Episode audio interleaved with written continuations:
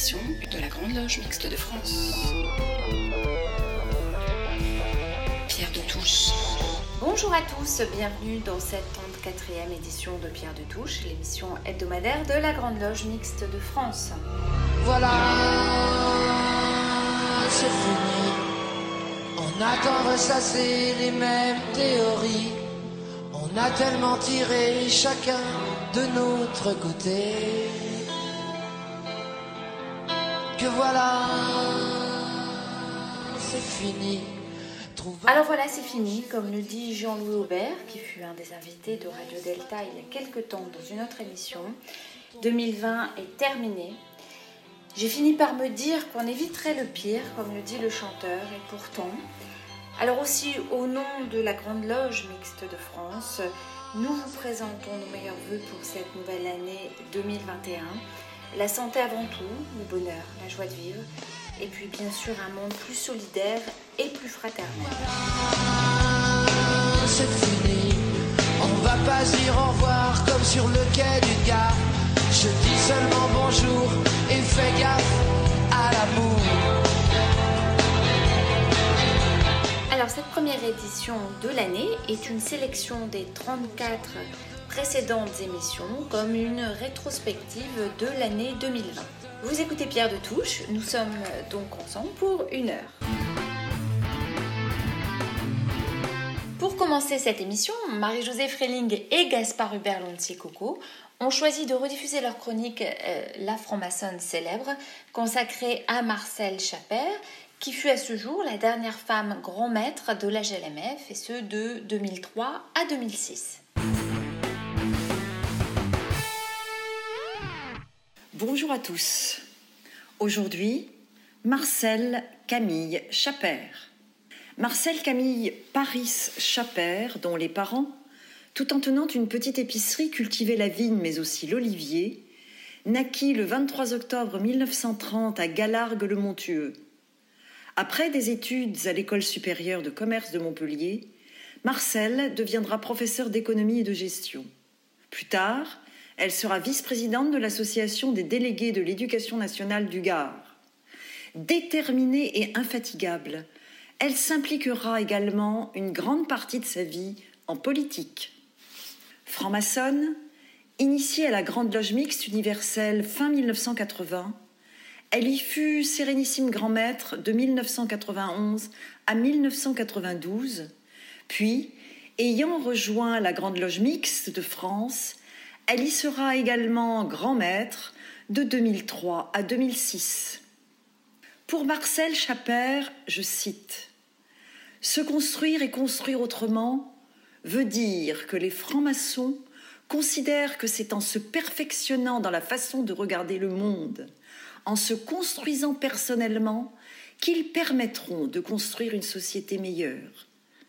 C'est se projeter dans la société, dans la vie au sein de sa famille, dans la cité, dans sa profession, dans les associations dont on peut être membre, il ne manque pas de lieux dans lesquels on puisse faire passer les messages par son engagement. Fin de citation. Laïque convaincu, très engagé dans l'action politique locale, régionale et nationale, Marcel Chaper a milité pour une Europe non exclusivement marchande, mais sociale et laïque, fondée sur les valeurs de l'humanisme. En franc-maçonnerie, elle s'est surtout engagée dans le combat pour la mixité et œuvré pour que celle-ci soit vraiment laïque, universelle et ouverte sur le monde. Son action à la tête de la Grande Loge Mixte de France en a permis le développement. Par exemple, grâce à son dynamisme et sa pugnacité, le 9 décembre 2005, la Grande Loge Mixte de France a figuré parmi les huit des neuf obédiences de la maçonnerie française à avoir publié, à l'occasion du centenaire de la loi du 9 décembre 1905, l'appel de la franc-maçonnerie française pour la défense de la laïcité. Nommé chevalier dans l'ordre des Palmes académiques en 1988, puis officier en 1999, membre du Parti socialiste, maire de son village de Galargues-le-Montueux de 1989 à 1995 et membre du Conseil économique et social du Languedoc de 2001 à 2007, également membre fondateur de l'Assemblée des femmes Observatoire de la parité en Languedoc-Roussillon, depuis 2001 et militante engagée dans de nombreuses associations européennes relatives à la défense des droits de l'être humain, celle de la laïcité et de la République, Marcel Chaper fut marraine de la candidature de Lionel Jospin à l'élection présidentielle de 1995. Également très attachée à sa région, elle fut une combattante de la Fe Libre Mantenière de la Mantenenco del Engado, une association œuvrant pour la défense des cultures traditionnelles et la sauvegarde de la langue occitane. Quelques mois avant son décès, survenu le 11 mai 2010, elle fut élevée le 1er janvier 2010 au grade de chevalier de la Légion d'honneur. Marcel Chaper, surtout à l'automne de sa vie, se sentait blessée quelque peu par l'incompréhension qu'elle continuait de susciter. Jusqu'au boutiste, elle avait toujours eu une vision avant-gardiste en politique comme en franc-maçonnerie. Elle dérangeait encore parce qu'elle ne se considérait pas comme une vieille dame raisonnable, mais une éternelle jeune révoltée, indignée par la persistance des injustices de tous bords. Saluons à travers ce court portrait la mémoire d'une femme dont l'œuvre maçonnique ne fut pas des moindres, mais reste cependant trop peu reconnue. Laissons-lui à présent le soin de conclure, à titre posthume, cette chronique. Je cite Quelle que soit la fonction que j'ai exercée, j'ai veillé à rester toujours moi-même, extérieur à la fonction. J'espère y avoir réussi. Il ne peut y avoir de mythe du chef. C'est la fonction qui est respectée. Et il importe de ne pas se laisser piéger par les aspects pervers du pouvoir, même si celui-ci est particulièrement dérisoire en maçonnerie.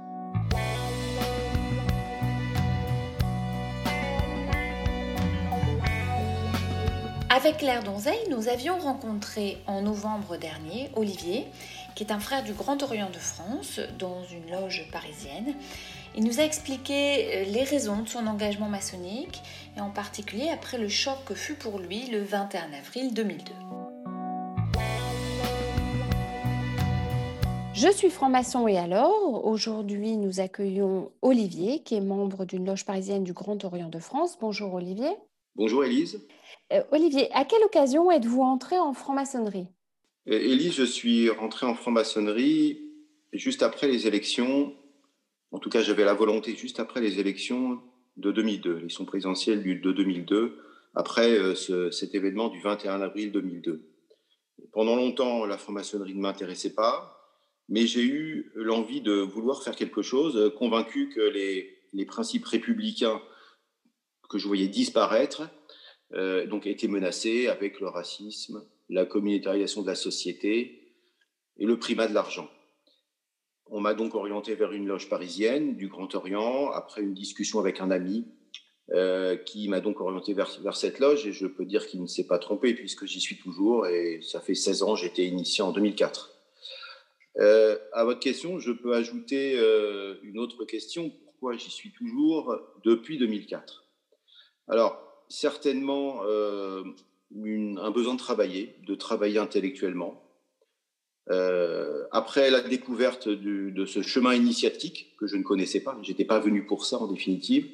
Je pense que j'ai trouvé beaucoup de satisfaction et l'intérêt d'une méthode qui m'a permis de travailler sur moi-même, euh, et je dirais d'ailleurs, si on pouvait définir la franc-maçonnerie euh, au bout de ces, 16 ans, que c'était avant tout une méthode, une méthode de pensée. Une école de l'humilité, sans tabou et ambitieuse. Alors, vous avez suivi un parcours universitaire en sociologie, vous êtes amené pour des raisons professionnelles à fréquenter les cafés. Quel regard de franc-maçon et de sociologue portez-vous sur l'évolution actuelle de la société? Alors, je pourrais dire, euh, j'ai un regard sur un phénomène que j'ai vu apparaître il y a assez longtemps, il y a quelques années, euh, au, moins, une quinzaine d'années. C'est une dépolitisation massive du peuple, euh, qui s'accompagne malheureusement par une défiance envers le, personnel politique. Je n'ai jamais fait de politique dans ma vie, mais j'ai cette forte impression que il résulte de cela euh, tout ce qu'on appelle actuellement le dégagisme, le populisme jusqu'au complotisme. Et euh, je pense avoir remarqué ça donc depuis quelques années sur le terrain, puisque comme vous dites, il m'arrive de fréquenter euh, les cafés où la parole est assez libre, la parole se délie, elle est libre, mais elle n'est pas encadrée, comme en maçonnerie par exemple.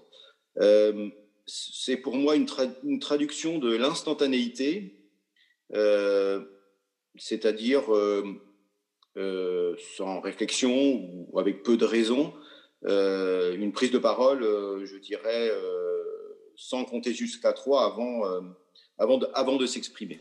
Alors, votre loge du Grand Orient euh, s'est engagée dans la mixité alors que vous en étiez vénérable maître. Comment cela s'est-il déroulé? Ben, Ça s'est déroulé euh, relativement bien et assez logiquement. Je m'explique. Euh, donc, le Grand Orient, depuis, je crois, 2010, a autorisé les loges à, à, filier les sœurs et à initier les femmes. alors que je fais, une petite, je fais une petite parenthèse. Je crois que rien n'était écrit dans le texte du Grand Orient sur euh, une exclusivité euh, masculine. Il n'a jamais été question euh, de dire qu'il n'y avait que des hommes et pas de femmes. Mais je crois que c'était une pratique, une pratique masculine, dirais-je. Ça s'est passé dans ma loge assez bien. progressivement, nous avions décidé, donc dès lors que le législatif, notamment du Grand Orient, avait autorisé les loges à, initier les personnes qu'ils voulaient, donc, on a décidé tout simplement d'accueillir les candidatures sans tenir compte du genre, mais évidemment tenir compte des, motivations euh, des candidats et du partage qu'ils avaient des valeurs auxquelles nous sommes attachés. Il y a eu un débat. Les, hésitants étaient euh, ultra minoritaires. Euh, donc, la moitié de l'humanité, comme on dit maintenant, est, acceptée. Moi, je, je pense que c'est maintenant une évidence. Alors, on a l'impression que la mixité est un peu lente, qu'elle est encore en retard au Grand Orient, mais j'ai l'impression que c'est une lame de fond, de toute façon, que c'est euh, en tout cas inéluctable. Je crois que les résistances vont s'éteindre euh, d'elles-mêmes, même si elles sont parfois un petit peu euh, encore là dans certaines régions, mais je ne vais pas m'étendre sur le sujet. Et une petite, un petit événement qui a eu lieu il y a deux jours, pour la première fois, une, une sœur a été élue au Conseil de l'Ordre au Grand Orient. Voilà ce que je peux en dire. Et j'ai un bon souvenir d'avoir été le vénérable de ma loge euh, pendant cette période. Et alors, puisque euh, cette chronique s'intitule Je suis franc-maçon et alors? Et alors? Oui, et alors euh, C'est vrai qu'il faut répondre à la question. Bah, ce que je pourrais dire aujourd'hui, Élise, c'est que j'ai l'impression de. J'ai l'intention d'y rester, d'en rester, hein, pardon à l'heure où euh, je pense que le monde est en panne de pensée, ce que j'observe, c'est que les partis politiques sont affaiblis, les syndicats aussi, mais j'ai cette impression, même plus que ça, qu'il se passe toujours quelque chose en franc-maçonnerie. Euh, j'allais dire, on a trois siècles, euh, à peu près. En tout cas, donc, je pense que ce n'est pas un chemin obligatoire hein, pour être quelqu'un de bien ou quoi que ce soit. Ce n'est qu'un chemin parmi d'autres pour travailler à, être juste et droit, comme on dit.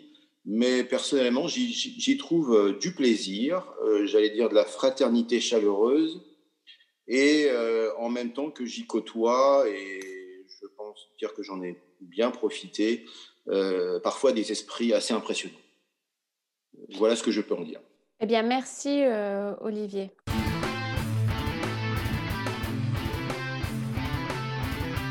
Dans un monde divisé, soumis au règne de la finance et de l'immédiateté, rappeler l'importance de la fraternité peut sembler quelque peu décalé aux yeux de certains. Et pourtant, celle-ci représente l'un des engagements qui fondent notre démarche maçonnique, animant tous les instants de notre parcours la persistance du racisme, sous bien des formes, nous interpelle sans cesse. Mais la fraternité ne constitue-t-elle pas la réponse la plus cinglante à lui opposer? Ce thème, euh, abordé lors d'une émission en juin dernier, avait fait l'objet d'une chronique d'Alain Vordonis, Le défi de la fraternité, que nous vous proposons de réentendre aujourd'hui. Alors que les effets dévastateurs de la Covid-19 tendent peu à peu à s'estomper, une nouvelle pandémie réapparaît, bien plus ancienne et aux causes encore plus profondes, celle du racisme que met en lumière la mort de George Floyd aux États-Unis d'Amérique. Tout comme le coronavirus, ce nouvel épisode d'un mal qui n'en finit pas de nous atteindre n'épargne aucun pays et paraît de plus en plus insupportable aux yeux des citoyens des grandes nations démocratiques comme de tous ceux qui souffrent en silence, là où ce fléau est devenu synonyme d'un quotidien étouffant. Black Lives Matter, scande-t-on sur les avenues des grandes villes américaines, c'est-à-dire la vie des Noirs compte, rappelant à la face du monde que le rêve de Martin Luther King est encore loin d'être réalité. Et pourtant, la lutte contre toutes les formes de discrimination est devenue depuis plusieurs décennies un combat quasi planétaire, mobilisant les énergies d'une large partie du corps social, des intellectuels, des artistes, des associations et groupements de tous ordres présents sur le terrain et bien sûr des représentants politiques dont la responsabilité est très grande en la matière, même si elle concerne aussi les citoyens que nous sommes. La tâche est donc, nous le savons, immense, et le combat contre le racisme sous toutes ses formes, un travail de tous les instants. Comme pour l'égalité évoquée lors d'une précédente chronique, il ne manque pas de personnes ici ou là pour regretter l'inclinaison raciste de tel ou tel, avec pour bon nombre une dose de sincérité, mais sans toutefois remédier par son propre comportement ou le courage qu'implique souvent la dénonciation d'actes racistes à ce qui fonde réellement ses attitudes. En qualité de franc-maçon et de franc-maçonne, nous savons combien il est essentiel de parvenir à nommer les choses, c'est-à-dire à chercher à en saisir le sens, afin d'être ensuite en mesure d'agir en profondeur, dans et hors du temple. Nous avons ainsi appris à dépasser, au prix d'efforts sur notre moi si pesant, passion et certitude qui encombrent notre esprit.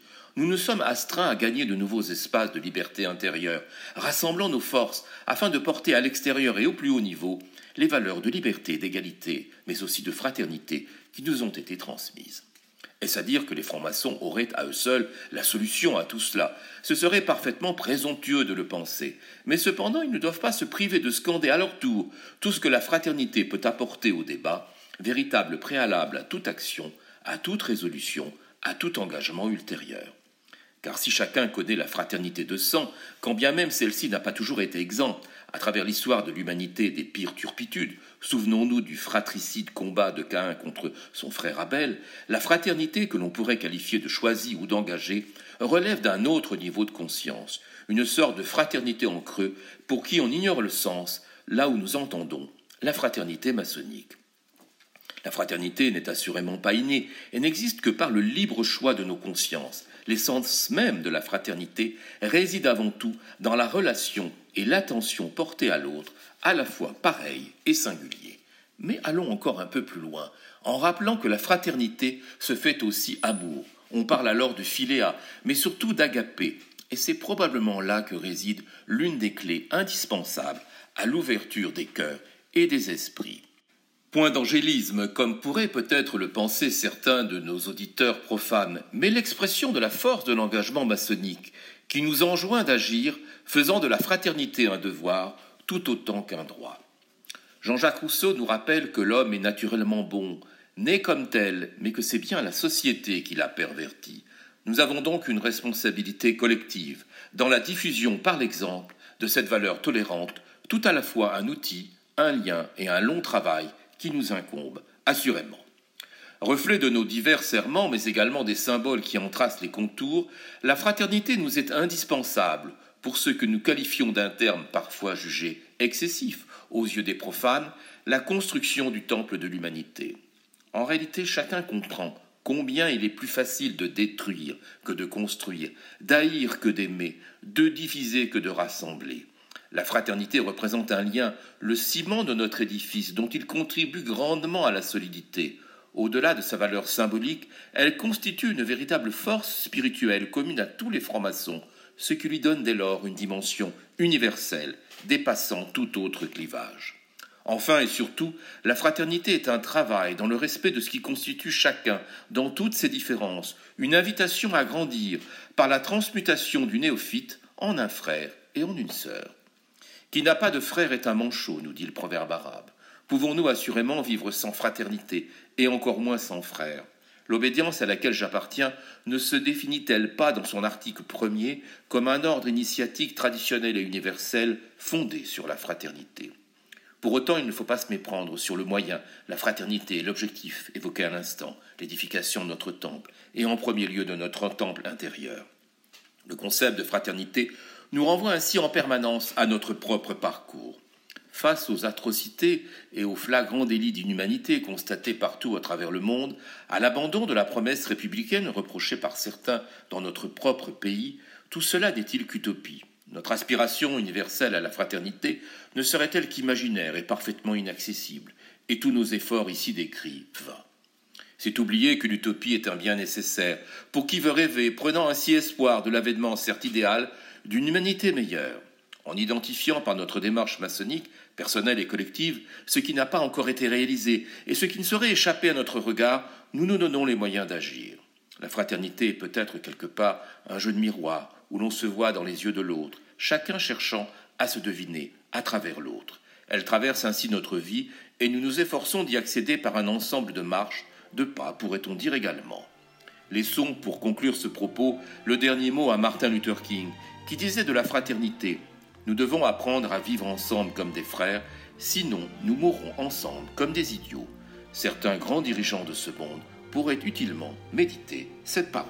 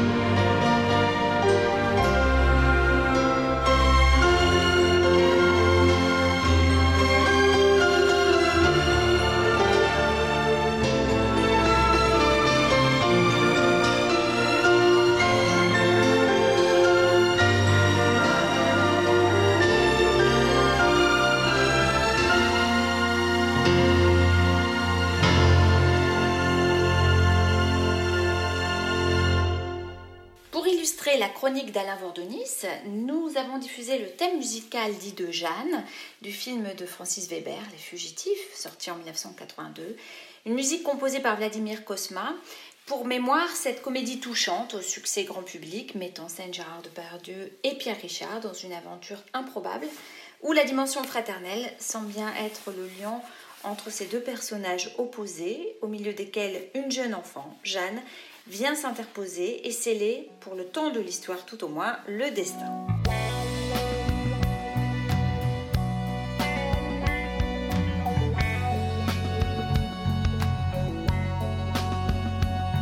Puisque nous avons commémoré en 2020 le 60e anniversaire de la mort d'Albert Camus, Michel Baron avait choisi en juin dernier de lui consacrer une chronique psychophilo intitulée Solidaire et solitaire. Écoutons Michel Baron. Solitaire ou solidaire? Albert Camus, comme nous le sommes, était un homme de paradoxe, reconnu comme un philosophe contemporain qui compte, plus que dramaturge et écrivain, comme il le souhaitait, et qui sera reconnu par l'attribution du prix Nobel de littérature en 1957. Cependant, ses détracteurs le considéraient comme un philosophe, avec bien peu de bienveillance, reconnaissons-le, surtout du côté de Saint-Germain-des-Prés en général et des cafés de Fleurs et aux Deux Magots en particulier. Souvenons-nous du livre de Jean-Jacques Brochet, publié en 1970, Camus, philosophe pour classe terminale. Mais Camus ne se reconnaissait pas dans cette fonction de philosophe. Dans une interview à la revue Servir, le 20 décembre 1945, il déclarait Je ne suis pas philosophe, je ne crois pas assez à la raison pour croire à un système. Ce qui m'intéresse, c'est de savoir comment il faut se conduire. Et plus précisément, comment on peut se conduire quand on ne croit ni en Dieu, ni en la raison. Comment lui donner tort? Notre philosophie maçonnique repose sur une morale de l'action, nous conduisant à une éthique. Ces deux mouvements ne se concevant pas indépendamment l'un de l'autre. À quoi servirait la philosophie élaborant une très belle éthique autour d'une tasse de thé dans un salon sans l'expérimenter dans un monde en mouvement constant? Une philosophie qui ne bouge pas devient un système, une idéologie, donc une forme de religion. La philosophie est une réflexion sur la politique du vivant et non une pensée coercitive qui enferme le vivant dans des formules. Il y a une solitude de l'idéologie et des idéologues, alors qu'il doit y avoir une solidarité de la philosophie partageant les expériences et le vécu du prochain, du Nebenmensch, comme disent les Allemands, celui d'à côté. Le contre-exemple, par exemple, celui d'Emmanuel Kant, qui va nous vanter l'impératif catégorique du devoir. Agis toujours de telle sorte que la maxime de ton action puisse être érigée en règle universelle. Alors que lui-même mène une vie de type obsessionnel, quasiment coupé de ses semblables, une vie un peu folle menée par une relation amoureuse à l'idéologie et une mise à l'écart de ceux qui contredisent le système. La voie idéale d'un chemin conduisant au pire dérives dictatoriales. La franc-maçonnerie, de par ses idéaux, a toutes les raisons de revendiquer son appartenance à la vraie philosophie. Action et réflexion intimement liées, ouverture et donc tolérance aux différents horizons intellectuels de nos frères, vécu d'une éthique tout en préservant les choix moraux, philosophiques ou religieux de chacun. Cela sera notre idéal, c'est cela aussi notre inquiétude, comme le traduit Stephen Spender dans Awakening, Réveil. Tout tourne dans le grand cercle du monde, dans l'avant d'après, dans l'après d'avant. Chaque éveil me donne une joie profonde, mais l'inquiétude toujours me reprend. Dans le fond, la philosophie est là pour contrer la pensée de notre bon vieux Voltaire quand il dit Les hommes tels qu'ils sont, des insectes se dévorant les uns les autres sur un petit atome de boue. Le rôle de la franc-maçonnerie est sans doute de calmer la voracité et de donner un sens aux insectes voltairiens.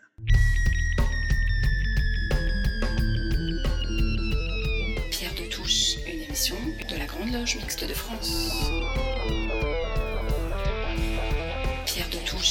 En septembre, Pierre Yana avait souhaité réagir à la profanation du mémorial d'Oradour-sur-Glane et ainsi il revenait sur le fait que ce village et ses habitants euh, avaient été entièrement brûlés par les SS. C'est euh, l'occasion de nous rappeler que la résistance était le refus de la soumission au nazisme. Dans cette chronique, Pierre Yana revient également sur le rôle des justes pendant le régime de Vichy et sur le plateau du Chambon. On y retrouve Albert Camus. Écoutons Pierre Yana. Oradour et Le Chambon sur Lignon. Quelques crétins, non encore retrouvés, ont pensé débusquer la vérité il y a quelques semaines en profanant le mémorial d'Oradour-sur-Glane. Qui sont-ils? Sont-ils des admirateurs des SS de la division d'Asreich qui ont massacré, brûlé vifs tous, je dis bien tous les habitants du bourg d'Oradour-sur-Glane le 10 juin 1944 Veulent-ils prétendre, comme tous les négationnistes, qu'il ne s'est rien passé ce jour-là au Radour et que le massacre est une fiction destinée à noircir la mémoire des vaillants, entre guillemets bien sûr, des vaillants SS L'abject le dispute à l'ignoble. Ce sont d'abord et surtout des crétins patentés. Voici le contexte.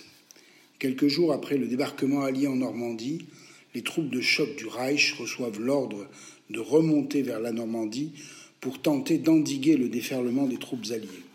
Le Limousin, tout proche, s'est insurgé.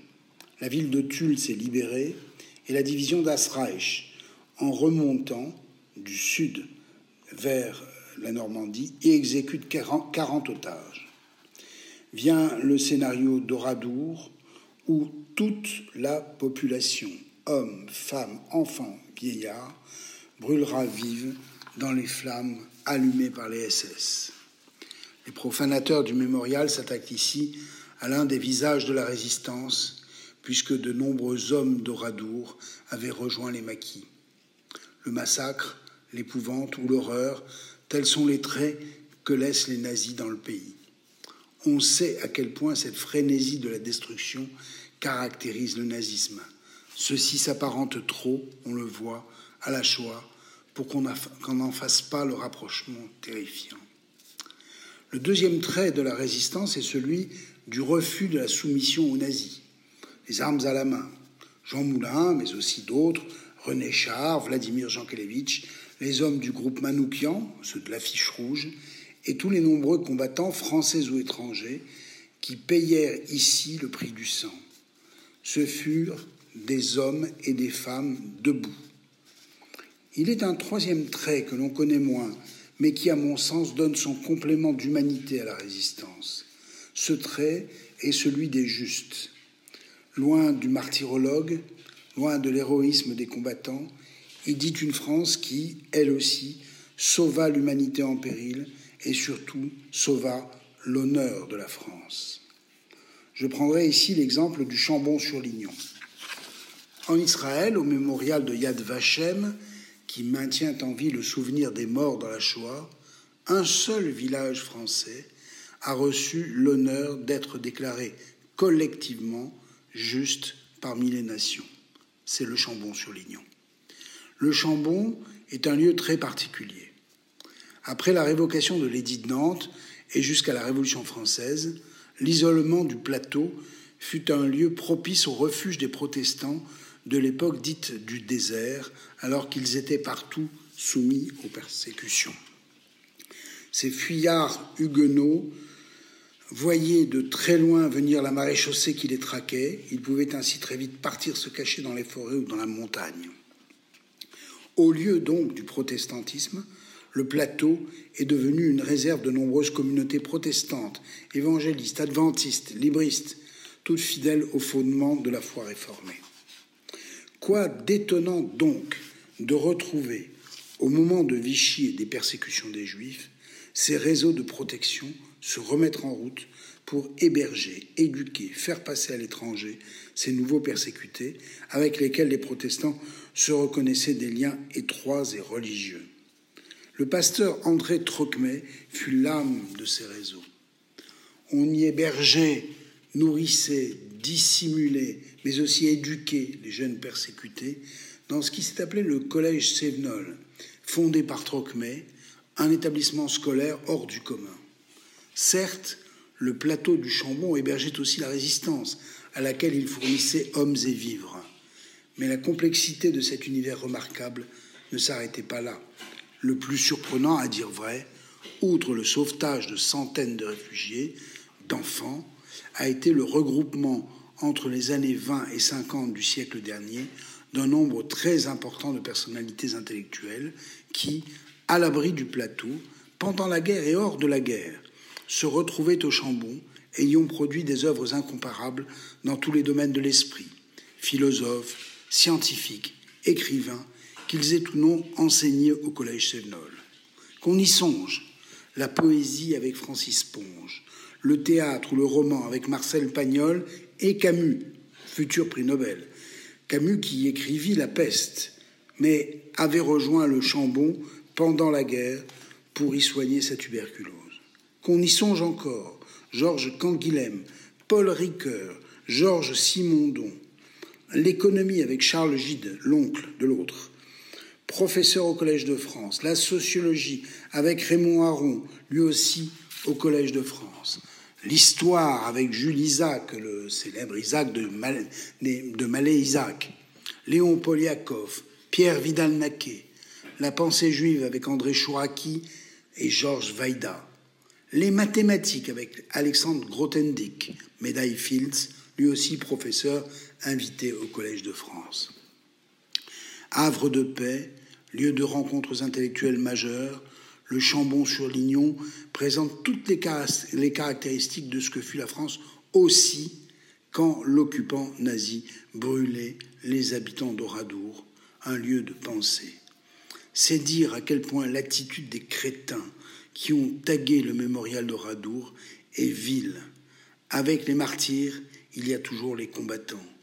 Il y a aussi des femmes et des hommes d'esprit prêts à faire jaillir l'étincelle de la pensée de ce pays et de sauver l'humanité. Avec Oradour, il y a le compagnonnage du Chambon et ce pays ne peut être humilié par des crétins. Je vous remercie. À dimanche prochain.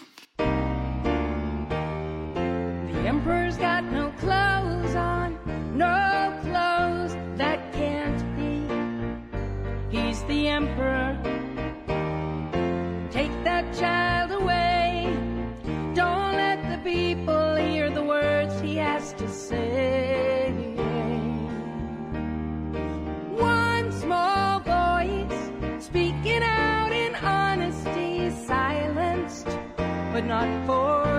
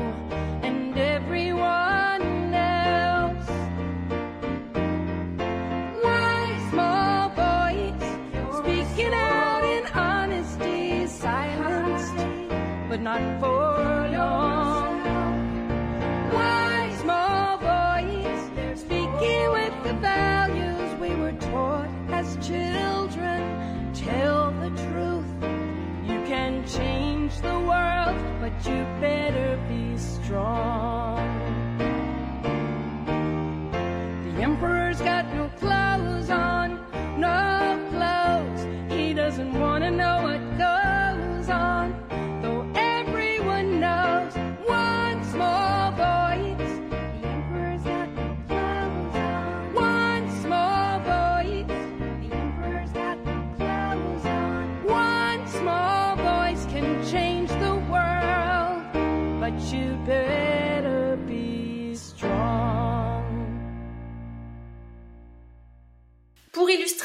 Chronique internationale à venir, vous venez d'écouter Carole King et One Small Voice, la célèbre chanson inspirée par la marche historique des femmes à Washington au début des années 1980.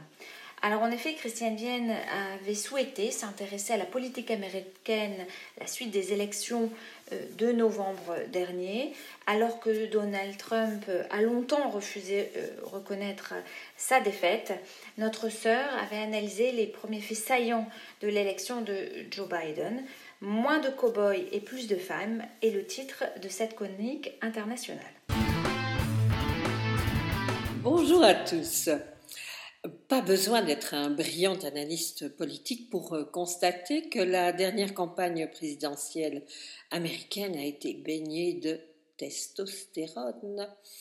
Le choc entre Biden et Trump est aussi le choc de deux hommes représentant une certaine vision de la virilité à l'américaine.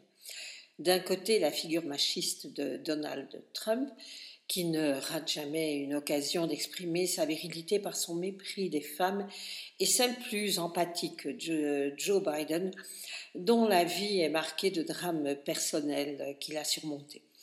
Le machisme de Trump s'est exprimé durant toute sa présidence, de la célèbre formule Il faut les prendre par la chatte, en passant par l'interdiction de financer les ONG luttant en faveur de l'avortement, l'obligation pour les femmes de son équipe de, entre guillemets, s'habiller comme des femmes, ou encore lorsqu'il a souligné dans la presse que sa femme était, entre guillemets, une bonne affaire. Ce qui n'a pas empêché de nombreuses femmes de le soutenir, sans doute impressionnées par euh, sa virilité, son côté euh, je suis un mec et je vais veiller sur vous, vous protéger. Je me suis toujours méfier des hommes qui veulent protéger les femmes, car le jour arrive toujours pour elles de se demander qui les protégera de leurs protecteurs. Dans le modèle conservateur à l'américaine, être viril pour un homme revient à nourrir sa famille, veiller sur sa famille, protéger sa famille, être le chef de sa famille. L'image du cow-boy a profondément marqué l'imaginaire collectif l'homme à la gâchette facile qui n'a peur de rien, intègre et rude, mais juste. Cela m'amuse beaucoup de me dire que si l'on traduit le mot en français, cela devient vacher ou encore valet de ferme. Bien sûr, il y a en France des gardiens qui ont un certain prestige, mais si l'on dit John Wayne a interprété de nombreux rôles de vacher et a été un sexe symbole de l'Amérique, avouons que cela fait quand même tomber le héros de son cheval. Entre parenthèses, je voudrais ajouter quand même que je ne doute pas un, seul instant des capacités de séduction des hommes issus du monde agricole.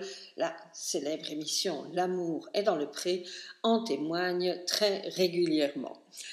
Ceci dit, l'Amérique conservatrice, imprégnée de valeurs religieuses, a développé une vision très précise du rôle des hommes et de celui des femmes. Et ce n'est que lentement que les femmes arrivent à briser le plafond de verre qui les empêche d'accéder aux plus hautes fonctions de l'État. La victoire de Joe Biden et celle de Kamala Harris permettent de franchir une étape considérable en la matière. Selon les projections du Centre d'études sur les femmes américaines en politique, au moins 140 femmes dont 35 républicaines, prendront lors de la rentrée parlementaire du 3 janvier leur fonction à la Chambre des représentants et au Sénat au lieu de 127 femmes, dont 22 républicaines qui y siégeaient lors de la précédente législature, ce qui représente 26% des sièges. Nous sommes loin de la parité, mais le progrès est en marche. Kamala Harris sera la première femme vice-présidente des États-Unis. Son parcours est remarquable à plus d'un titre. Sénatrice et ex-procureure, elle est aussi à 56 ans la première personne noire et d'origine indienne à occuper cette fonction. Elle a tweeté euh, juste euh, après euh, sa nomination Ensemble, nous avons montré à toutes les petites filles du pays ce qu'il est possible d'accomplir. La présence accrue des femmes au sein des assemblées va leur apporter une, une approche nouvelle, une nouvelle sensibilité et va modifier la vision commune du rôle des femmes dans la société américaine. L'on peut espérer que les cow-boys seront rangés dans les placards de l'histoire et que ce qu'il est possible d'accomplir par les petites filles sera exactement la même chose que ce qu'il en est pour les petits garçons. Excellente journée à chacun d'entre vous. Pierre de Touche. Alors comme on le voit, comme on l'a vécu avec le confinement, un élan naturel du genre humain est de désirer s'exprimer sur tout, donner son avis au plus vite et au plus grand nombre. Cet élan est cependant susceptible d'avoir de graves conséquences, notamment en matière judiciaire. C'était l'objet d'une chronique de Marc Tulpois, Demain tout juge. Balance ton port. Affaire Polanski, hier les accusations à l'encontre de Dominique Baudis, avant-hier l'affaire Calas. Nombreux sont ceux qui, avant même d'avoir pu comparaître devant un tribunal, ont été condamnés par le tribunal de l'opinion. Quoi de plus naturel pour une société que de s'exprimer vertement sur les comportements qu'elle réprouve et qui lui portent atteinte? Après tout, c'est toute la raison d'être de la loi pénale. Déterminer les valeurs sociales à protéger et punir leurs transgressions. Cependant, la période actuelle est remarquable d'accélération. Accélération de la circulation de l'information, vérifiée ou non. Accélération de la réflexion au détriment de la controverse. Accélération de la recherche de la vérité avec le risque de se désintéresser de la vérité elle-même. Aujourd'hui, il importe de savoir vite, au risque de se méprendre, et surtout, il faut s'exprimer vite, au risque de se tromper. Ce phénomène n'aurait aucune gravité si les opinions hâtives et les vérités variables ne s'exprimaient que dans un cadre restreint. Cependant, l'accélération de l'information et du jugement prend une ampleur particulière en raison de l'importance tant quantitative que pour l'élaboration du jugement des réseaux sociaux. Quand il est aussi simple d'écrire et de cliquer sur tweeter pour que le monde entier ait accès à son opinion, le moindre élan d'émotion vaut vérité, le moindre mensonge aussi en l'absence de filtre. Là où l'opinion s'exprimait sur une affaire qui finirait de toute manière devant les tribunaux, ou alors le principe du contradictoire jouerait pleinement son rôle, aujourd'hui cette expression suffit à condamner. Une mise en examen vaut condamnation. Une simple accusation aussi. Le plus fort de ce phénomène s'exprime en matière de mœurs. À l'heure où la parole des femmes se libère heureusement, malheureusement le contradictoire n'a plus lieu d'être. La présomption d'innocence est envoyée au bûcher, puisqu'elle revient à remettre en cause la parole d'une victime. C'est ainsi que le hashtag MeToo, bénéfique libération de la parole, s'est transformé en hashtag balance ton port, qui, en nommant de potentiels agresseurs, là où les journalistes parleraient en plus de présumés agresseurs, fait perdre à ceux-ci emploi, famille et vie sociale sans même que ne soient étudiés les faits et sans même que ne soit recherchée la vérité. Clémentine Autain, depuis devenue députée, prônait la présomption de victime au moment de l'affaire DSK, pour contrebalancer la présomption d'innocence, sorte d'émanation du patriarcat cherchant à protéger ses délinquants. Mais comme le rappelait justement le professeur Lezaffre, dans une tribune publiée dans Le Monde en réaction à cette aberration, les droits de la défense, loin de s'opposer aux droits des victimes, visent à éviter de faire de nouvelles victimes, celle-là de l'erreur judiciaire. Les droits de la défense en particulier et les droits de l'homme en général n'ont ainsi jamais eu vocation à protéger les délinquants contre une juste condamnation, mais de faire en sorte que la personne condamnée soit bien celle qui est l'auteur des faits qui lui sont reprochés. Mais qui aujourd'hui se fait l'écho de la condamnation pour diffamation de l'initiatrice de Balance son port? Qui aujourd'hui répare le préjudice subi par celui qu'elle accusait faussement et lui rend l'emploi, la famille et la vie sociale qu'il a perdue? L'aboutissement de ce phénomène est la mise à l'écart du droit. Chaque acte est apprécié selon une conception de la morale plutôt qu'à la lumière de la loi. Une opinion qui dérange ne peut plus se prévaloir de la liberté d'expression à partir du moment où elle offense. Alors la force remplace le droit, relégué au rang des oppresseurs. De cette façon, Finkelkraut est empêché d'animer une conférence à Sciences Po, Geoffroy Lejeune à l'IEP de Lille, la cocarde étudiante est empêchée de tracter à Nanterre. Mais l'exemple le plus frappant dans l'actualité est celui de l'affaire Polanski. Qu'il existe des débats juridiques sur la culpabilité du réalisateur quant aux accusations portées contre lui, c'est une chose.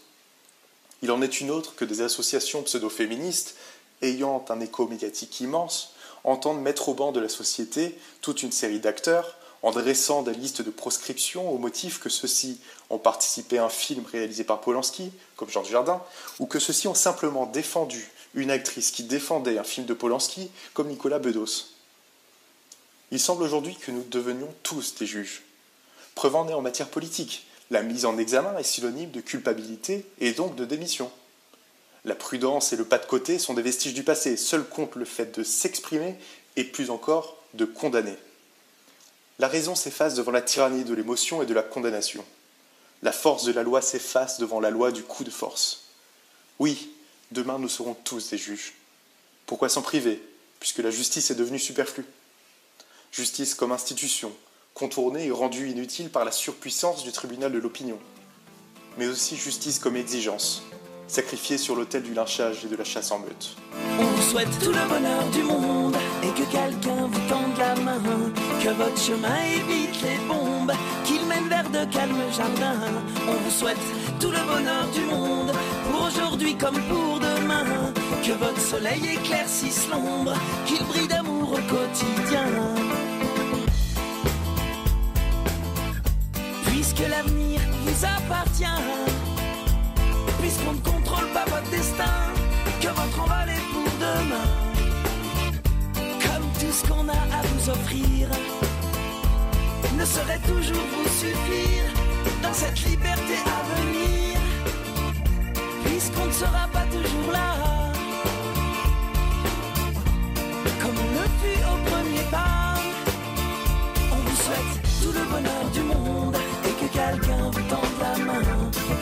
Chemin évite les bombes, qu'il mène vers de calmes jardins. On vous souhaite tout le bonheur du monde. Pour aujourd'hui comme pour demain, que votre soleil éclaircisse l'ombre, qu'il brille d'amour au quotidien.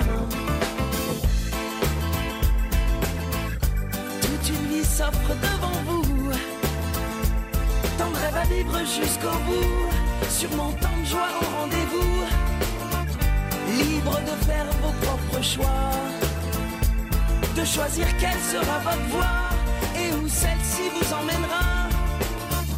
J'espère juste que vous prendrez le temps de profiter de chaque instant. On vous souhaite tout le bonheur du monde et que quelqu'un vous tende la main, que votre chemin évite les bombes, qu'il mène vers de calmes jardins. On vous souhaite tout le bonheur du monde comme pour demain, que votre soleil éclaircisse l'ombre, qu'il brille d'amour au quotidien. Je sais pas quel monde on vous laissera. On fait notre mieux seulement parfois. J'ose espérer que cela suffira. Pas à sauver votre insouciance, mais à apaiser notre conscience. Pour le reste, je me dois de vous faire confiance. On vous souhaite tout le bonheur du monde et que quelqu'un vous tende la main. Que votre chemin évite les bombes, qu'il mène vers de calmes jardins. On vous souhaite tout le bonheur du monde pour aujourd'hui comme pour demain. Que votre soleil éclaircisse l'ombre, qu'il brille d'amour au quotidien. On vous souhaite tout le bonheur du monde. Oh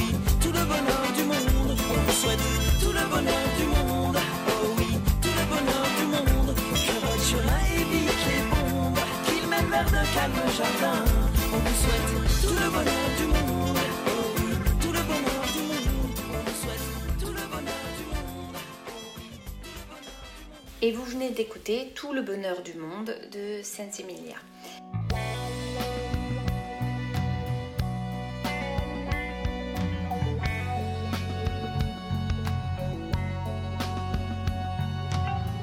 Terminer cette émission, un coup de cœur littéraire de Françoise Lacou sur un ouvrage de la philosophe et psychanalyste Cynthia Fleury. Sigil la mer est un essai sur le ressentiment, ce poison mental, individuel et collectif.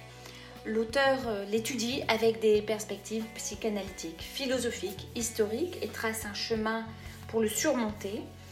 Le ressentiment pourrait être une rumination envahissante sur quelque chose d'amer. C'est le chemin vers la rancœur, à la recherche d'une impossible réparation. Il devient un objet fétiche, distordant la réalité. Alors merci à Gilles Solière qui prête sa voix pour cette chronique. Sigil amer, guérir du ressentiment. C'est le titre du dernier livre de Cynthia Fleury qui vient de paraître aux éditions Gallimard. un essai dans lequel la philosophe et psychanalyste questionne sur les liens entre la santé psychique des personnes et celle de la démocratie. Elle étudie la manière de contrer ce sentiment puissant et tenace qui mine nos existences et mène souvent, et plus particulièrement en cette période singulière, à une espèce de rumination victimaire. La rumination, ce quelque chose qui se mâche et se remâche avec cette amertume caractéristique d'un aliment fatigué par la mastication. Pour l'autrice, le ressentiment est une peste émotionnelle.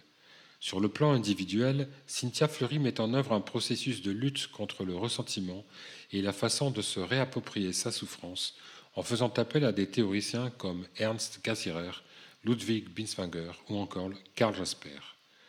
Ce ressentiment individuel, qui devient peu à peu un sentiment collectif, engendre d'importantes conséquences sur nos démocraties. Montée des populismes, dégagisme, perméabilité aux fake news et au complotisme. Ce ressentiment, il convient donc, nous dit Cynthia Fleury, de le considérer, de l'acter et surtout de tenter d'y répondre. Elle souligne Nous avons aujourd'hui les conditions objectives du renforcement du ressentiment. C'est une maladie typique de la démocratie, beaucoup moins d'un État autoritaire. Sur le plan collectif, Cynthia Fleury préconise trois niveaux d'intervention soigner, gouverner, éduquer. Cette approche signifie que le pouvoir politique ne doit pas intervenir seulement dans l'institutionnel et l'élection, mais aussi dans le domaine relationnel pour développer une interaction positive avec les citoyens au travers du prendre soin d'eux. Cette prévention contre le ressentiment devrait amener les citoyens à leur tour à défendre l'état de droit, à en avoir une vision positive. Cynthia Fleury part du postulat humaniste où l'individu peut, voire même, nous dit-elle, où il doit. Ma thèse est que la traduction politique du ressentiment ne produit pas une action politique viable. Il y a une objectivation des conditions désastreuses du moment, une volonté de tendre vers la sublimation de ce ressentiment. Elle ajoute la question est aujourd'hui de savoir vers quelle tentation majoritaire nous allons tendre. Elle conclut en proposant de faire le choix éthique d'une mise de côté du ressentiment par la responsabilisation de l'individu, mais aussi par la création de communs. Si Gilles Guérir du ressentiment, est un livre dense, cultivé, dont la lecture est facilitée par une écriture élégante, composée de courts chapitres qui sont tous et autant de variations sur le thème de l'insatisfaction.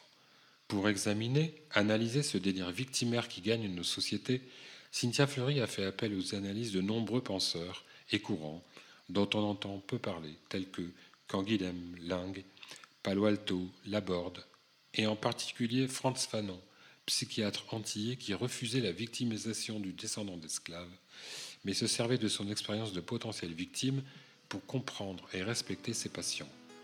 Pour la philosophe et psychanalyste, Résister à ce sentiment constitue l'un des grands défis à venir. It's alright with me as long as you are by my side. Ces quelques notes de Ten Sharp, dont le titre est You. Euh, pour vous dire que cette émission touche à sa fin. Merci à toute l'équipe de Pierre de Touche, Michel Baron, Claire Donzel, Marie-Josée Freling, Gaspard Hubert Coco, Françoise Lacou, Marc Tulpois, Christiane Vienne, Alain Vordonis et Pierre Viana. Merci à Édouard Abran, grand maître de la GLMF, sans qui cette émission n'aurait pas vu le jour. Évidemment, merci à Gilles Solière, qui chaque semaine réalise euh, cette émission et la produit. Euh, merci pour son écoute, son professionnalisme, sa bonne humeur et aussi la complicité que nous avons créée au fil de ces 34 émissions. Rappelons que cette émission a vu le jour pendant le premier confinement. Et puis surtout, merci à vous pour votre fidélité et l'intérêt que vous nous manifestez chaque semaine. Nous nous quittons avec Puisses-tu, le titre de Jean-Louis Aubert, un titre qui illustre bien nos souhaits pour l'année prochaine. À la semaine prochaine, même jour, même heure, pour une émission consacrée au numérique et à la digitalisation de la société.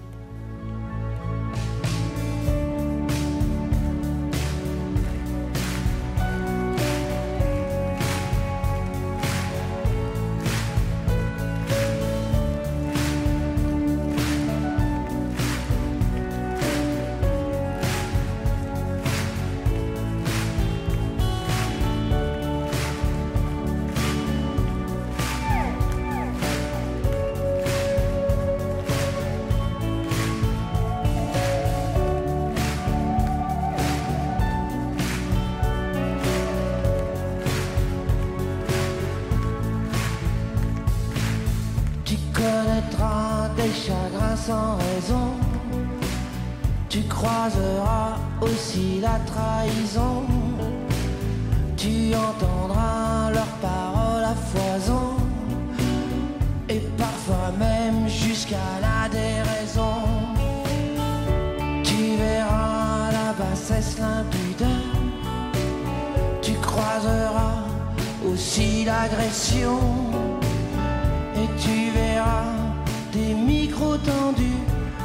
Des femmes et des enfants nus.